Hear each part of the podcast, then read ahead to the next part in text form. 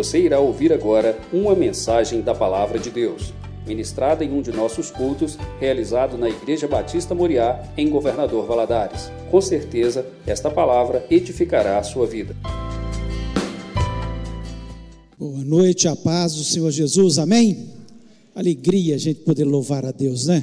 Como faz bem para a nossa alma, como Deus vai agindo, vai nos curando, vai nos restaurando, vai fazendo coisas novas no nosso coração.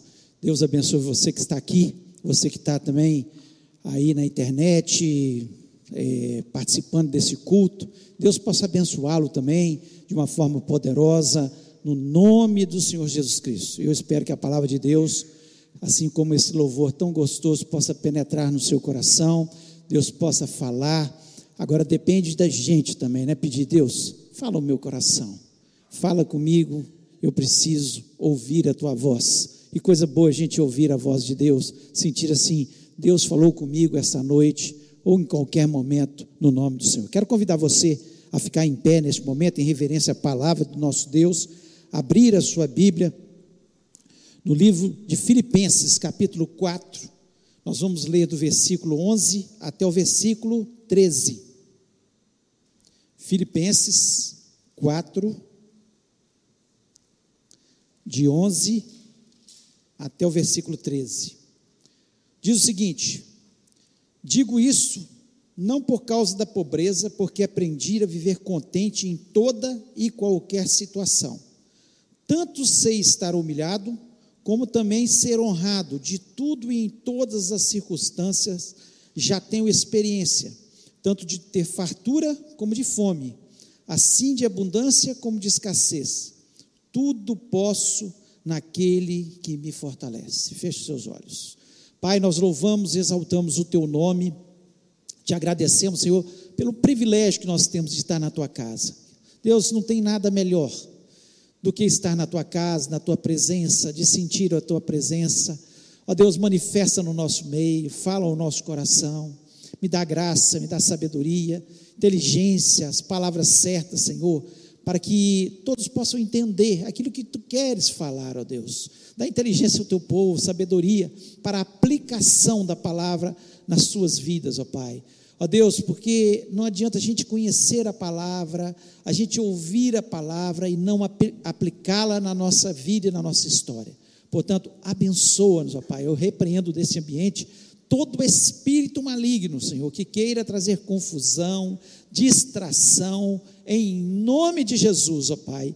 E lhe peço que o Senhor esteja agora, Senhor, nos abençoando e falando-nos em nome de Jesus Cristo.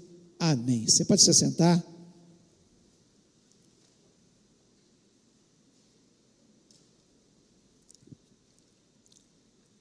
É, Paulo, ele, a carta dos Filipenses, ela é chamada a carta da alegria, mas uma contradição muito grande, porque Paulo estava na prisão quando ele escreve essa carta, né?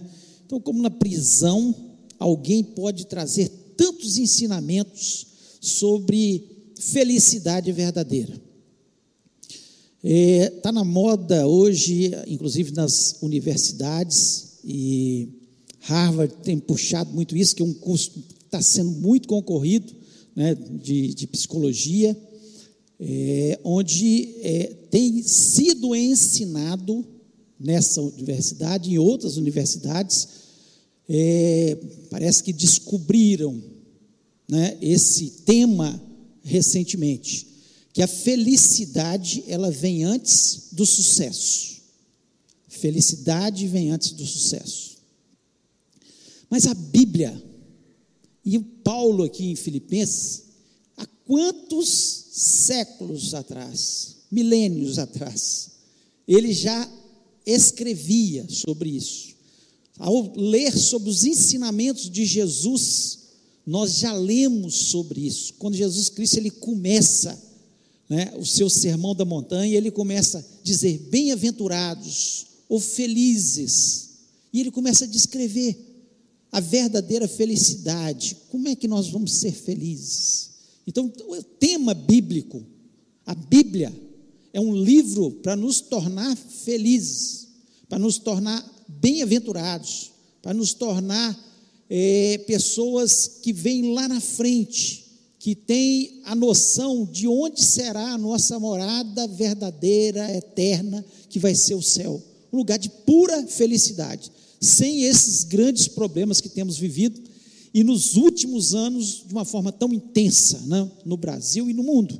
Nós temos vivido problemas de doenças, de problemas econômicos, problemas de guerras, problemas políticos e tantos outros problemas que têm levado à infelicidade de tantas pessoas. E nós temos o segredo aqui, Paulo foi um homem de muito sucesso. Ele estava aqui na cadeia, mas ao lermos o livro de Filipenses, você vê que ele, ele, ele sabia que ele era um homem de sucesso. Paulo, ele pregou o evangelho em todo o mundo, conhecido naquela época. Ele saiu pregando o evangelho em todo o mundo. Paulo escreveu as cartas que nos dão base da nossa teologia, toda a nossa teologia. Ele trouxe bases, ele trouxe é, resposta para os questionamentos que viriam depois sobre a igreja de uma forma geral e que tanto nos abençoa. E Paulo, ele, o maior objetivo dele, ele é muito claro disso, era morar no céu. Ele chega ao ponto de dizer: Eu não sei se eu quero estar vivo para pregar o Evangelho ou se é melhor eu partir, porque partir eu sei que é melhor, mas eu, eu sei que eu ainda talvez tenha uma missão a, a cumprir aqui, e nós temos essa convicção no nosso coração, que a nossa partida, apesar de nós muitas vezes temos os temores no nosso coração sobre essas questões, é o melhor para aqueles que são verdadeiramente cristãos, que entregaram a sua vida a Jesus Cristo reconhecendo Ele como o único e verdadeiro Salvador, que sabem, porque a palavra de Deus nos diz isso, não é nenhum orgulho, né? não é porque somos orgulhosos ou soberbos, de forma nenhuma, é porque a palavra de Deus nos diz isso. Então nós temos esse, essa certeza no nosso coração, que nós vamos morar no céu. E Paulo, então o sucesso da vida de um homem, né? é cumprir os seus objetivos, aquilo que Deus colocou aqui na terra para ele o que traz vai trazer felicidade. E Paulo fez isso, deixou suas cartas que nos abençoou e foi morar no céu. Um homem de sucesso. Insucesso é morar no inferno. Insucesso é ter todo o dinheiro do mundo, como alguns têm aí, e são totalmente infelizes. Não tem o sucesso porque eles entendem que muitas vezes é o dinheiro que é o sucesso, e não é verdade. O dinheiro faz parte daquilo que Deus tem para as nossas vidas, para suprir as nossas necessidades. Então, é, Harvard começou a fazer isso, e um escritor, nome Shaw Acor, ele escreveu um livro que diz o seguinte: o jeito Harvard de ser feliz. Talvez vocês já tenham ouvido, principalmente aqueles da área psicologia, né? O jeito Harvard de ser feliz. E é interessante porque eles vão descrevendo coisas que levam as pessoas a serem felizes, que Paulo já tinha descrito, que Jesus já tinha descrito, que Pedro complementa, que a palavra, de uma forma geral, nos mostra. Então eles vão fazer com que isso, porque eles começam a fazer um estudo, e eles começam a observar que as pessoas que tinham sucessos nas empresas, nas suas famílias, eram pessoas não que eram as mais inteligentes e nem as mais capacitadas. Eram as pessoas que eram felizes.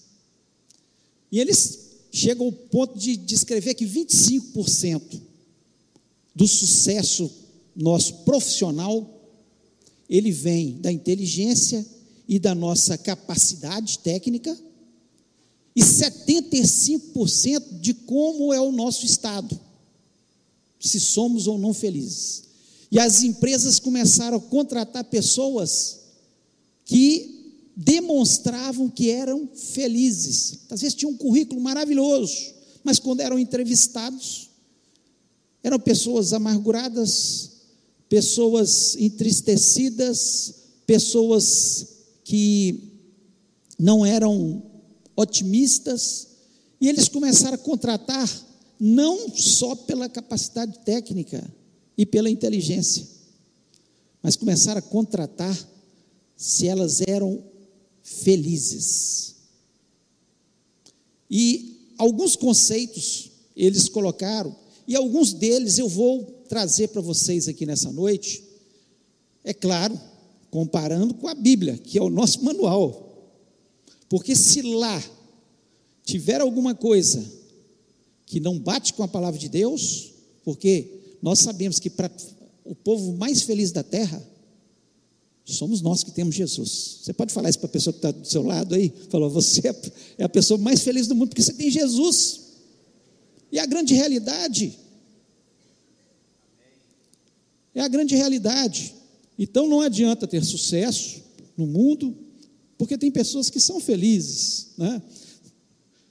são para cima e felizes, mas falta o principal às vezes, que é ter Jesus, entregar seu coração a Jesus, para que essa felicidade seja completa e eterna. Então, nós vamos falar de alguns conceitos que eles colocaram e vamos mostrar na palavra de Deus que Paulo diz. E o primeiro conceito que eles colocam, primeiro assim, e que eu tirei, eu não coloquei todo, não vou colocar com vocês todos os conceitos. Treine o seu cérebro para ser otimista. Treine o seu cérebro para ser otimista. O que, que Paulo diz aqui em Filipenses, no versículo 11? Ele fala assim: Aprendi a contentar-me com o que eu tenho. Com o que eu tenho. Então, Paulo, ele treinava o seu cérebro para ser feliz. Eu, eu sou contente se eu tenho pouco ou se eu tenho muito. Eu já tive fartura demais, mas teve momentos que eu passei necessidade, passei dificuldades. Mas eu não deixei que isso me abatesse. E lá na frente, no versículo 13, olha o treinamento do cérebro para ser otimista. Tudo posso naquele que me fortalece.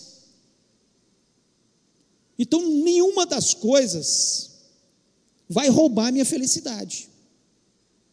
Quando eu estiver passando por uma situação difícil, eu vou ser feliz. Porque essa alegria, principalmente nós que somos cristãos, as circunstâncias não podem se roubar da gente. Não pode, de forma nenhuma. Mas quando eu estiver passando por abastança, também porque eu treinei o meu cérebro para ser otimista. A Bíblia é um livro que nos leva a ser otimistas. Fala de forma clara, mesmo que tudo dê errado, no final nosso destino é o quê? O céu. Nós temos um advogado ao nosso lado. Está à direita de Deus Pai, que advoga as nossas causas, que é Jesus Cristo. Então, tudo eu posso naquele que me fortalece. Então, eu preciso treinar o meu cérebro para ser otimista. Vai dar certo. Eu vou vencer. Eu vou ser curado dessa enfermidade. Esse problema financeiro vai passar. Talvez a gente até morra daquela enfermidade. Mas ninguém rouba isso porque nós temos a convicção que se Jesus Cristo falar uma palavra e eu sou curado a minha vida é transformada. Uma palavra de Jesus, a situação muda. Surge uma nova oportunidade na minha vida. Porque o Senhor, Ele governa todo o mundo e a história da humanidade. Então eu, se lá em Harvard, eles estão falando isso, que a gente precisa treinar o nosso cérebro para ser otimista. A Bíblia já fala isso há tanto tempo para a gente. Falta a gente tomar posse da palavra de Deus. Lá em Filipenses 4,19, diz o seguinte: O meu Deus, segundo as suas riquezas, suprirá todas as vossas necessidades em glória por Cristo Jesus. Vai suprir as nossas necessidades. Você pode ficar tranquilo, seja otimista. Deus vai suprir todas as nossas necessidades. Não fala aqui de riqueza, está falando de necessidade, do ser vestido, ser comer. Jesus Cristo falou isso lá no Sermão da Montanha. Porque vocês ficam tão ansiosos? Olha os lírios, olha os pássaros, eu alimento os pássaros, eu visto os lírios. Vocês têm muito mais valor do que os lírios e os pássaros. Ele diz isso de forma tão clara.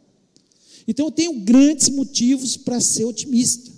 O apóstolo Paulo, aqui em Filipenses, o capítulo 4, versículo 8, anteriormente os versículos que nós lemos, ele diz o seguinte: quanto ao mais, irmãos, tudo que é verdadeiro, tudo que é respeitável, tudo que é justo, tudo que é puro, tudo que é amável, tudo que é de boa fama, se alguma virtude, se algum louvor existe, seja isso que ocupe o vosso pensamento. É coisa boa que tem que ocupar o nosso pensamento. É coisa boa. Então qual que é melhor? Eu vir ao culto ou assistir o Fantástico? Claro que é vir ao culto, porque vai, você vai ocupar o seu pensamento de louvores, de palavra, que vai te dar força para a sua semana, para você ser vitorioso. Qual que é melhor? Você gastar meia hora em oração, louvando a Deus, né, fazendo coisas boas, ou em frente o computador? Claro que é orando. Isso vai nos tornando otimistas. Tudo que é boa fama, tudo que é verdadeiro, tudo que é puro, tudo que é bom, verdadeiro, é isso que tem que ocupar a nossa mente. Sabe por que nós somos pessimistas? Porque nós enchemos a nossa mente dos telejornais, das telenovelas, de coisas que estão na internet que nos colocam para baixo, de cenas dramáticas, cenas de terror, cenas de catástrofes que vão enchendo a nossa mente e não enchemos das coisas boas.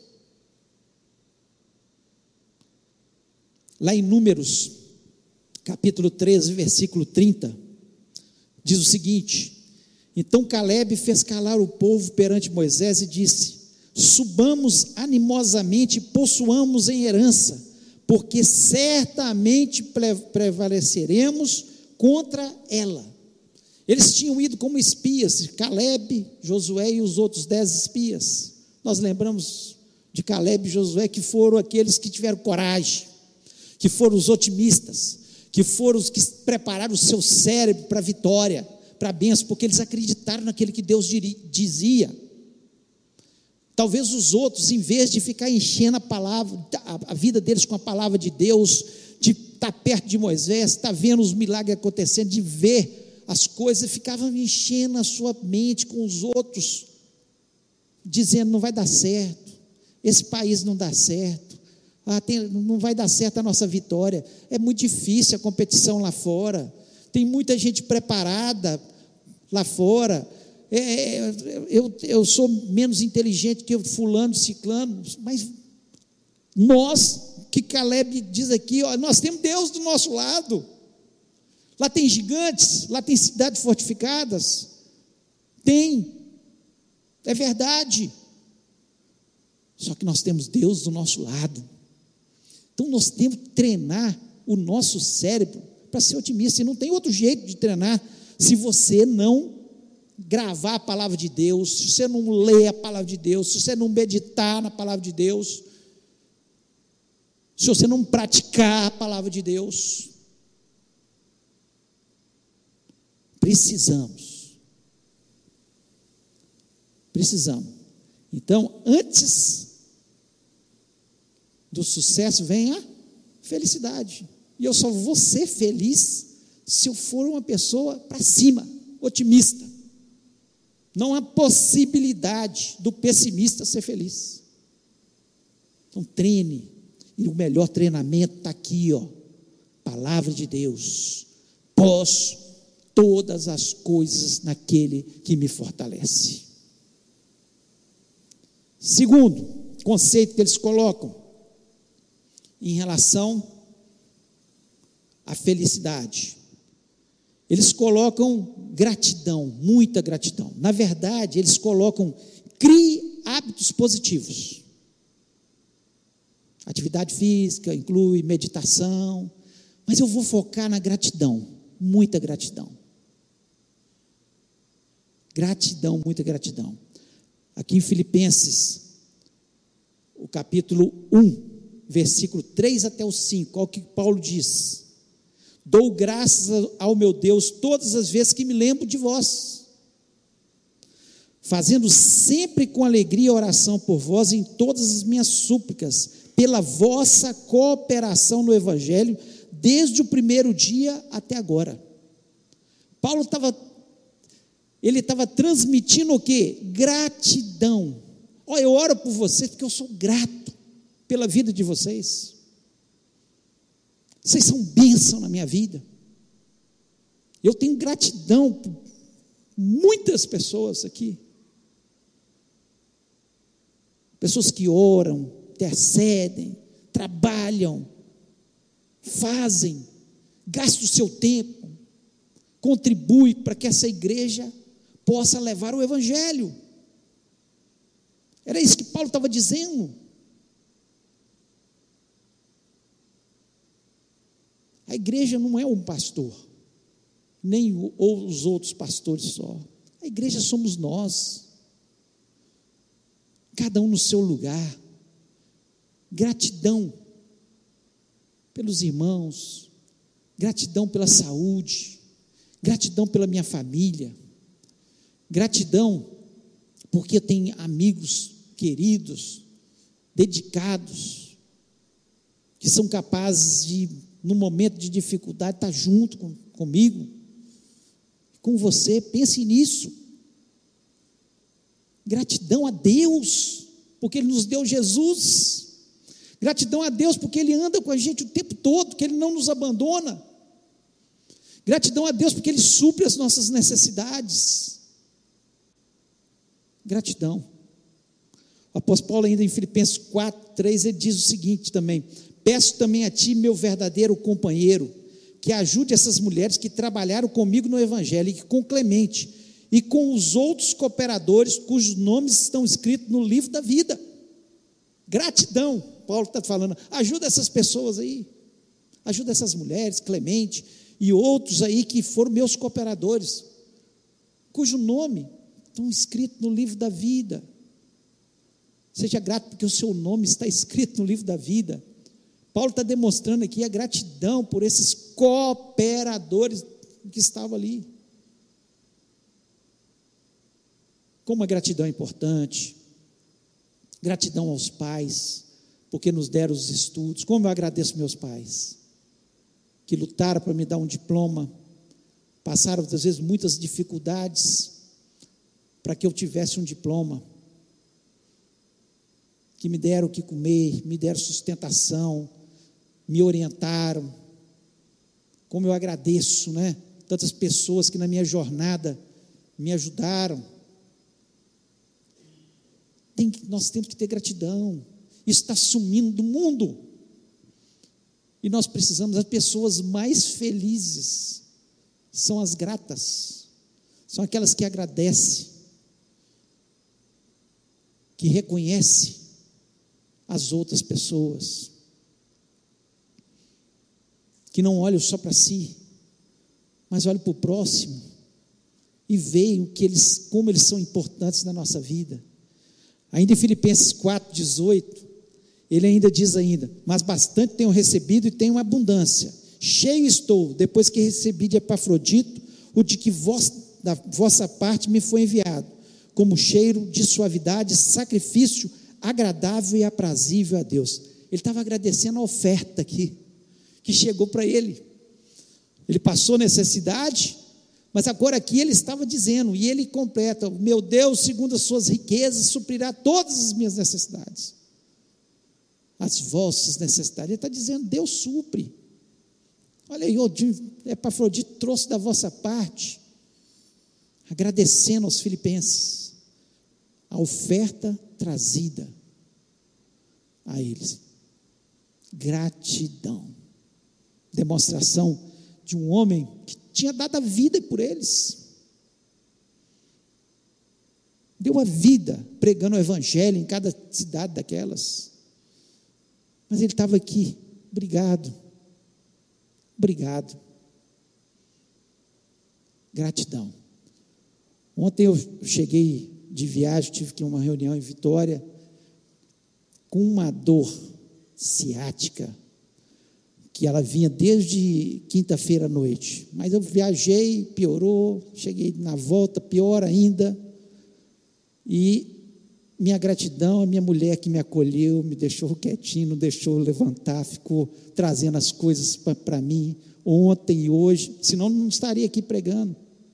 Minha gratidão à minha filha que saiu comprar injeção e ela mesma aplicou com aquela mãozinha leve dela, graças a Deus, aplicou a injeção. Gratidão a Jaque Alpino que teve fazendo a fisioterapia agora à tarde para que eu estivesse aqui. Gratidão por essas pessoas. Meu coração está cheio de gratidão pelo que eles fizeram e a gente tem que demonstrar isso para eles, é claro. Mas eu estou falando aqui que muitas vezes as pessoas fazem alguma coisa para, por nós e nós não demonstramos essa gratidão. Acho que é mais que obrigação. Não. Gratidão. Eu sei que é Deus que faz todas as coisas por nós. Deus é bom o tempo todo. Eu sou grata a Deus. Mas as pessoas, como são importantes na nossa vida? Essa igreja só é essa igreja porque tem muita gente boa trabalhando. E a minha gratidão a vocês. Muita gente. Enquanto vocês estão aqui tranquilos, ouvindo essa mensagem, tem gente cuidando dos seus filhos. Enquanto você está ouvindo essa mensagem em casa, e hoje de manhã estava com muita, ainda muita dor, eu participei do culto em casa, ouvi uma mensagem tão maravilhosa sobre depressão. Depois você que está deprimido, ouça, não deixa de ouvir. Tão bonita, ouvi um louvor tão que aqueceu meu coração. Gratidão aos câmeras, o pessoal que está lá na coisa, o pessoal do som, porque chegou lá para que eu participasse do culto, e você que está participando em casa agora, por causa dessa turma aí, ó. Gratidão. Seja grato a eles, como eu sou grato. Gratidão, porque os atalaias estão cuidando ali das, da porta, juntamente com os diáconos, para manter a ordem do culto, para que tudo ocorra da melhor forma. Gratidão ao pessoal do louvor, né? Esteve aqui ontem à tarde, ensaiando uma tarde inteira, para nós sermos abençoados hoje. Gratidão. Então a gente é mais feliz quando a gente é mais grato. A gente reconhece o valor das pessoas. Que bênção a gente ter gente ao nosso lado, né? Terceiro, veja os problemas como desafios, não ameaças. Eles usam um termo muito interessante no, no livro. Caia para cima, não desista. Eu gostei dessa frase. Caia para cima, não desista. Vem o problema? Caia para cima, não desista. Não veja os problemas como desafios. Veja os problemas como desafio, não como ameaças. É um desafio que Deus colocou na minha frente, para que eu vença, para que eu aprenda, para que eu cresça. Tem gente que todo problema é uma ameaça, desespera. Peraí, nem analisou, às vezes numa noite que você dorme, no outro dia o problema está muito menor. E nós aparece, já desesperamos. Então nós temos que mudar a nossa mente. Isso é um desafio, não é uma ameaça para a minha vida, é um desafio. Essa enfermidade é um desafio não é uma ameaça. Esse problema financeiro é um desafio e não é uma ameaça. Como é que nós vamos vencer? Vou cair para cima, não vou desistir. Esse problema na minha família é um desafio, não é uma ameaça. Eu vou cair para cima. Eu não desisto. Não desisto do meu filho, não desisto do meu casamento, não desisto, não desisto. As pessoas que entendem a vida dessa forma, nem todo problema é uma ameaça, é um escândalo, é um problema que não vai ter solução, é um desafio. E vamos vencer. Filipenses, é, capítulo 1, versículo 12 e 13 e 14, Paulo diz o seguinte: E quero, irmãos, que saibais que as coisas que me aconteceram contribuíram para maior proveito do Evangelho. Olha que Paulo diz: as coisas que me aconteceram, ele estava preso contribuíram para o maior proveito do Evangelho. Ele não via aquilo como uma ameaça, era um desafio. É um desafio. De maneira que as minhas prisões em Cristo foram manifestas por toda a guarda pretoriana e por todos os demais lugares. E muitos dos irmãos no Senhor, tomando ânimo com as minhas prisões, ousam falar a palavra mais confiadamente, sem temor. Então, por causa da prisão de Paulo, muitos dos irmãos tiveram mais coragem e começaram a pregar de uma forma mais ousada. Vinha na atitude de Paulo. Ele não se sentiu ameaçado.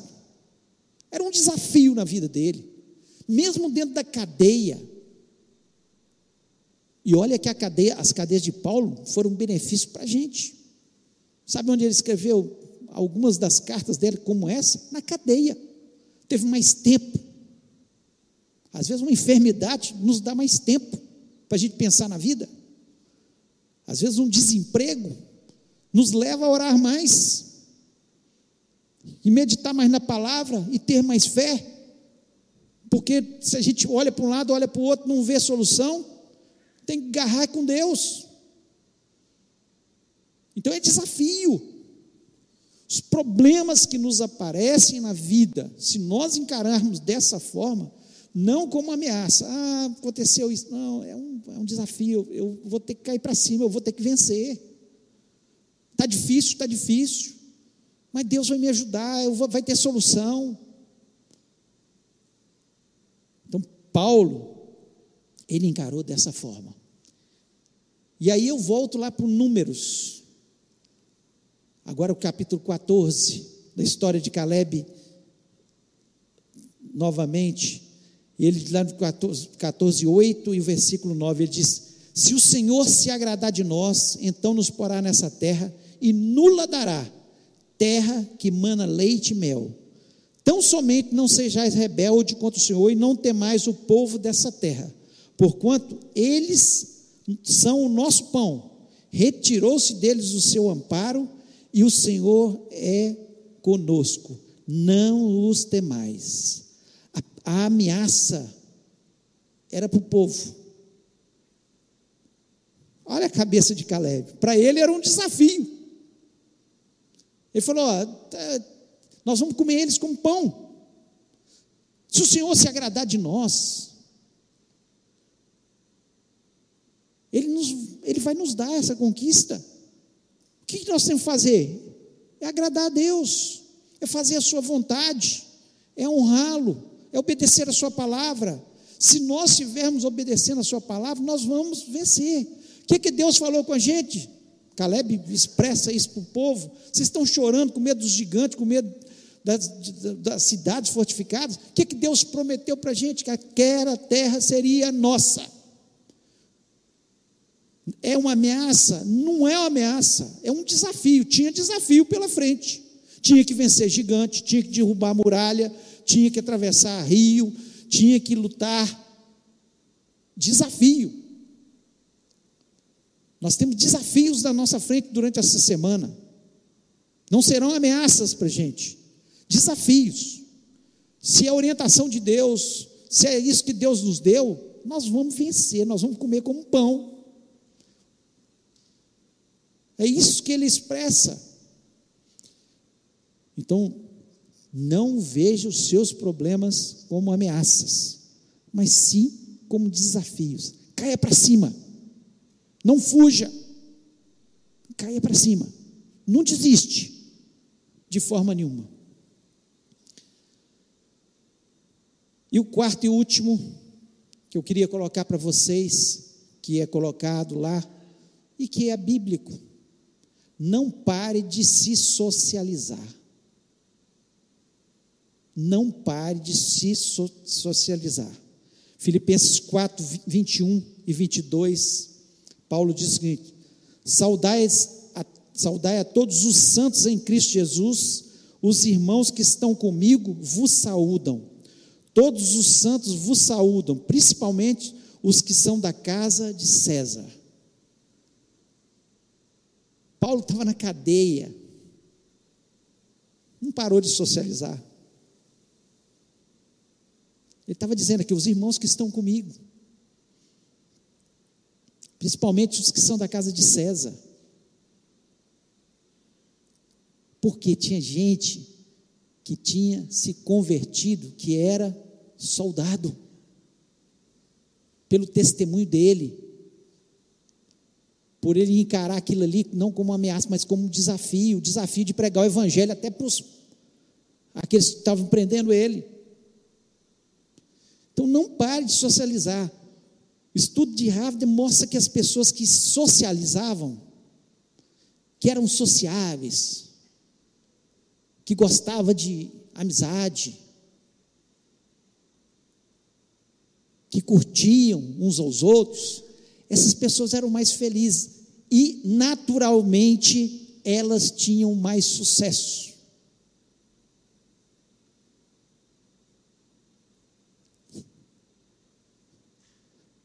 É impossível a gente viver só. Hoje eu estava ouvindo a mensagem sobre depressão. Elias, ele começou a ficar deprimido, quando ele ficou com medo e foi caminhando para lá para o deserto, e ele foi só. Não tinha ninguém para conversar, ninguém para estimular, ninguém para falar, vamos morar junto. Vai dar certo. Olha o que a palavra de Deus diz. Que tem hora que até um grande homem de Deus, como Elias, num momento de profunda tristeza, ele precisa de estímulo. Ele precisa de gente que incentive, de gente que dê coragem, de gente que mostre o caminho, de gente que mostre a palavra, gente que dá o ombro para chorar, gente que está junto. Então, se a pessoa se esconde e não socializa, a chance de ser feliz está indo embora. Isso é bíblico. Isso é bíblico. Por isso que Paulo fala que nós somos um corpo em Cristo. Por isso a igreja é tão importante na nossa vida. Nos ajuda a socializar. Aqui nós conhecemos pessoas. Eu sempre falo isso, que é a parte mais importante dos acampamentos que nós fazemos crianças, adolescentes, jovens, casais, adultos, enfim, nos unimos em grupos, sai aconchego, sai é, né, apoio, sai junto. É a socialização. Voltam tantas pessoas tão mais amigas, que tiveram mais tempo para conversar, conhecer, saber da vida, orar um com o outro. É a parte mais importante tem pessoas que ah, vai para o mesmo lugar. Mesmo lugar, mas vai com pessoas diferentes, vai conhecer novas pessoas, vai ser bom, vai ser prazeroso socializar. Jesus era uma pessoa totalmente sociável. Ao começar o ministério dele, ele já fala: ó, quero 12 perto de mim. Quero 12. Depois foi aumentando 70, depois 500. Jesus ia em festas. Jesus visitava as pessoas nas suas casas para jantar com eles, almoçar, ia em casa, a gente vê isso aqui na Bíblia. Sociável. Quando Lázaro morre, teu amigo morreu. Teu amigo está do, enfermo, aliás. Ele, na hora que ele ficou sabendo a notícia, teu amigo está enfermo, Lázaro. Sociável. João, o discípulo amado, que deitava nos ombros de Jesus. Tamanha amizade. Sociável. Você não nasceu para viver isolado. Se você tem vivido isolado, você está perdendo. Você precisa socializar. É claro que tem gente que é, como diz, arroz de festa, né? Ele tem uma facilidade, pelo jeito, jeito, o temperamento dele. Mas tem pessoas que são mais sisudas, mais trancadas, mas precisa socializar. Mesmo estas. Porque faz parte daquilo que a palavra de Deus nos diz. E tudo isso que nós falamos aqui precisa ser trabalhado.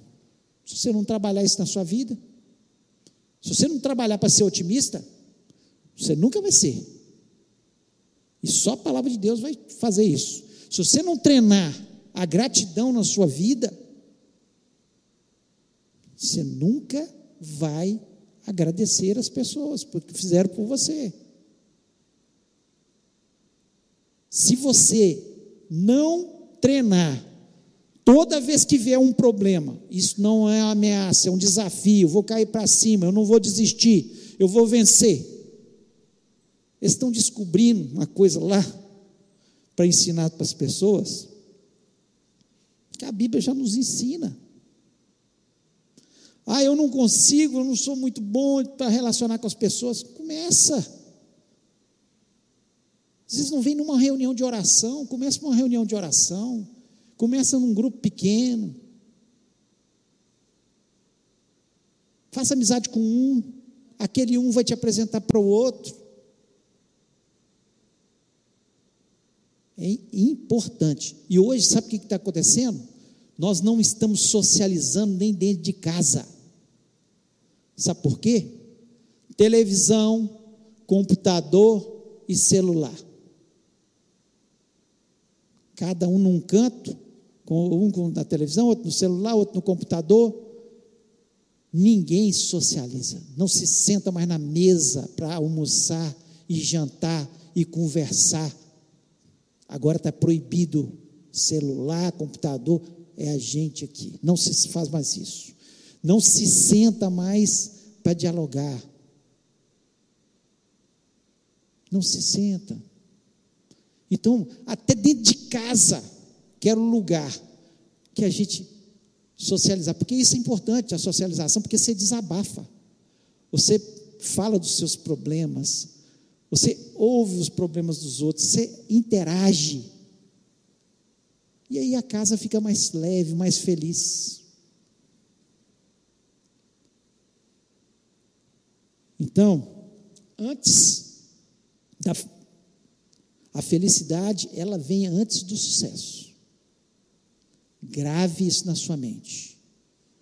25% do sucesso vem da capacidade, da inteligência. Agora, 75% vem desses quesitos que nós falamos. A pessoa já entra na empresa feliz. Eu tenho um emprego tem gente que já entra no emprego e fala assim: estou ganhando mal. Estava desempregado, agora está achando que vai estar tá ganhando mal. Você está ganhando muito mais do que você estava ganhando, você estava desempregado. Fique feliz que você vai ser daqui a pouco promovido em nome de Jesus. Porque você vai ser competente, você vai ser harmonioso, você vai ser um bom vendedor, ou vai ser uma pessoa que interage com os outros. É diferente.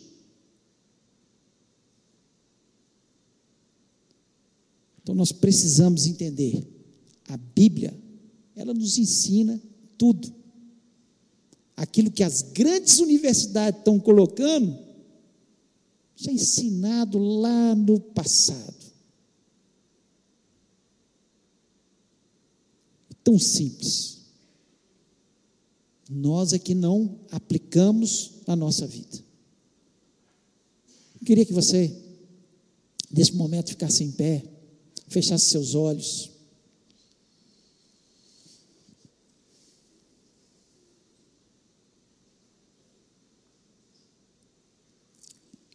E parasse para pensar nisso. Você pode ser uma pessoa de sucesso. Não estou falando de só ter dinheiro, não, gente. Misericórdia. Sucesso, família abençoada, ter um trabalho onde você tem, é destaque, né? na escola, sucesso. Mas para que isso aconteça, você tem que ser feliz primeiro. Você tem que ser uma pessoa otimista, uma pessoa que gratidão, hábitos bons, hábitos bons. Eu enfatizei gratidão aqui, mas hábitos bons. Ver os problemas não como ameaças, mas é um novo desafio. Todas as pessoas que veem, é um novo desafio. É um novo desafio que eu vou enfrentar. E com Deus eu vou vencer.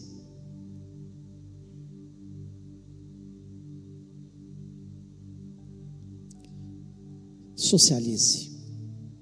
Comece hoje, comece na sua casa. Comece amanhã no seu trabalho. Comece na sua escola. Crie amizades. Ame pessoas. Jesus amava pessoas. Ele nos ensinou isso. Pensa bem, eu, pastor, acabasse o culto aqui, fosse ali para trás, me escondesse, não socializasse com ninguém, não procurasse saber nome. Às vezes vem um, fala um problema, fala uma necessidade, e às vezes uma palavra simples, a gente ajuda aquela pessoa. Um pastor antissocial.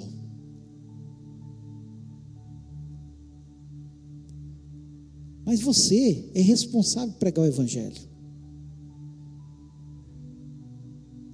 Você tem que ser social. Você tem que conversar com pessoas. Você tem que procurar fazer amizades. Você vai ser mais feliz. Sei como Deus falou o seu coração. Mas uma coisa eu tenho certeza: Deus quer que você seja feliz. Porque Ele quer que você seja uma pessoa de sucesso. Pensa bem, qual pai que não quer que o filho seja um filho de sucesso? Que cumpra os seus propósitos nessa vida. Nem todo mundo vai ser o dono da empresa, mas às vezes vai ser um funcionário feliz abençoado com aquilo que Deus deu e ele é feliz, é contente, como Paulo diz aqui. Eu me contento. Deus me deu até aqui, eu me contento. Tenho sucesso. José era escravo. Escravo. E estava fazendo o seu trabalho da melhor forma. Todo mundo gostava de José. Via que tinha alguma coisa diferente no José. Foi para a cadeia. Todo mundo viu que na cadeia José era diferente. Ele conversava com os presos, certamente, conversava com o carcereiro, ah, vamos melhorar isso aqui, vamos fazer uma limpeza aqui, vamos dar uma arrumação, vamos botar uma luzinha aqui melhor, uma lamparina, está muito escuro. E de jeitinho, ele encantava. Na cadeia, como escravo. Mas Deus colocou ele lá, que era o objetivo governando o Egito. Seja feliz onde Deus estiver colocando. Se Ele te der a oportunidade, dê mais seu, esse passo. Não é uma ameaça, é um desafio que Deus está colocando na sua vida. Vá, enfrenta, caia. Não desiste.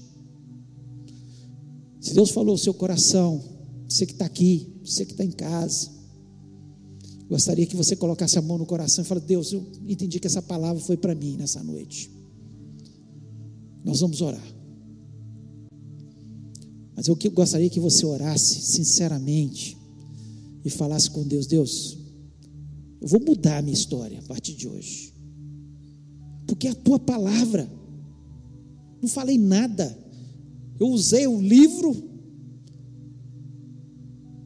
que traz ensinamentos bacanas, bons, é interessante a gente saber os conceitos que estão aí, para mostrar as verdades que estão aqui que é a nossa regra de fé e prática, e que nos torna abençoados e felizes. Porque lá, o ponto final, eles não colocaram, que é entregar o coração a Jesus Cristo. Talvez você nunca fez isso, não tomou essa, essa atitude de entregar seu coração a Jesus Cristo para ir morar no céu. Você pode fazer isso nessa noite também, em nome de Jesus. E aí é o ponto final. Totalmente feliz. Com problemas, sim. Vamos viver problemas, ameaças que virão, mas eu vou encarar como um desafio. Desafio e vamos vencer em nome de Jesus. Deus falou: coloque a mão no coração e vamos orar. Pai querido, nós louvamos, exaltamos o teu nome. Nós te agradecemos porque o Senhor tem toda a sabedoria, tudo que nós precisamos para viver nesta terra e sermos felizes, termos sucesso, está aqui nessa palavra. Deus, em nome de Jesus, eu sei que muitas pessoas estavam com pensamentos pessimistas no seu coração. E em nome de Jesus, que haja uma transformação. Ó Deus, que haja gratidão, gratidão porque o Senhor, o Senhor um dia entregou Jesus por nós, gratidão porque nós temos a salvação, gratidão porque nós temos a certeza que o Senhor vai nos ajudar na nossa jornada, ó, gratidão porque eu sei que quando vier as ameaças nós vamos vencer, porque serão desafios para a gente, gratidão, Senhor, porque o Senhor nos colocou pessoas tão especiais ao nosso lado, na nossa família, aqui na igreja, pessoas, Senhor, que nos encantam, pessoas que nos ajudam, pessoas tão maravilhosas, ó Pai, que o Senhor esteja abençoando o nosso coração, ó Deus, que possamos, ó Deus, sair deste lugar com uma mentalidade transformada, ó Pai, ó Deus, porque, Senhor, nós temos que seguir, ó Deus, que lindo, Senhor, esse homem que teve tanto sucesso, o apóstolo Paulo, Senhor, que conquistou, Senhor, levou o teu evangelho a todo mundo, e além disso, Senhor, se o evangelho chegou, chegou através também das cartas que Paulo deixou escrita para a gente, que nos dão base para a nossa fé, para nós prosseguirmos, para nós servirmos o Senhor de uma forma melhor, e nós somos gratos, ó Pai, pelo sucesso de Paulo, Senhor, que veio e chegou até os nossos dias. Ó Deus, também possamos ser pessoas de sucesso, pessoas, Senhor, onde é, a nossa casa seja uma casa feliz, Senhor, onde nós chegarmos, nós possamos transformar o local, ó Deus, Senhor, com palavras agradáveis, com palavras de gratidão, ó Deus, falando do teu amor, ó Pai, mostrando aquilo que, aquele Deus que tu és, Deus tão maravilhoso, através da nossa vida e através da nossa boca, ó Deus, nós te agradecemos, porque eu tenho convicção que muitas pessoas terão a sua vida transformada, terão, Senhor, um novo estilo de vida, ó Deus, e serão abençoadas no nome de Jesus. Muito obrigado, Senhor, porque primeiro, é, Senhor, enquanto eu lia aquele livro, Senhor, o Senhor foi falando ao meu coração, mostrando que eu já falei isso quantos séculos atrás, e eu te agradeço porque, Senhor, é a grande verdade, e nós, Senhor, somos o povo mais abençoado e feliz dessa terra. Muito obrigado, Senhor nos leve para os nossos lares, eu lhe peço que o Senhor venha trazer cura, Senhor, às nossas enfermidades. Senhor, coloca a minha vida no teu altar. Lhe peço a tua cura em nome de Jesus, completa em nome de Jesus. Eu peço pelos meus irmãos, se tem alguém que está com alguma enfermidade, seja nos ossos, seja nas articulações, cardíacas, diabetes, câncer, seja de natureza for, que o Senhor esteja curando, Senhor, porque o Senhor nos ordenou orar pelos enfermos. Senhor, nos lembramos, Senhor, do pastor Francelli. Vá de encontro, Senhor, aquele homem de Deus. Senhor, que tantos anos esteve aqui nos ajudando. Ó Deus, que o Senhor o abençoe, que o Senhor o cure totalmente em nome de Jesus. Nós imploramos que o Senhor esteja intervindo, colocando, Senhor, aquelas pessoas que têm que estar ao lado dele, aqueles que vão ajudá-lo. Ó Deus, que ah, o Senhor se manifeste trazendo cura e possamos ainda ouvir o testemunho do teu servo, Pai. Muito obrigado, Senhor, porque o Senhor é Deus e o Senhor tem cuidado de nós. Senhor, guarda aqueles que ainda estão de viagem, tragam-os em segurança, em nome de Jesus Cristo. Ó Deus, nós pedimos por essa pandemia. Ó Deus, ela está alastrando por aí, ó Pai. Ó Deus, e nós pedimos, ó Pai, que o Senhor esteja curando as pessoas, ó Pai. Ó Deus, que o Senhor esteja manifestando nessa cidade. Ó Deus, em nome de Jesus, nós repreendemos essa, essa pandemia, Senhor, sobre a nossa nação. Tem misericórdia na nossa nação, ó Pai. E que o Senhor nos abençoe. Que seja uma semana de vitória, que seja uma semana de bênção, uma semana de prosperidade na tua presença. Eu te agradeço por tudo, em nome de Jesus Cristo. Amém. Que o amor de Deus, a graça de Jesus e a comunhão do Espírito Santo seja sobre a vida do teu povo, hoje e para todos sempre. Amém. Amém. Deus te abençoe. Fique com Deus. Deus te dê uma vitória essa semana no nome do Senhor.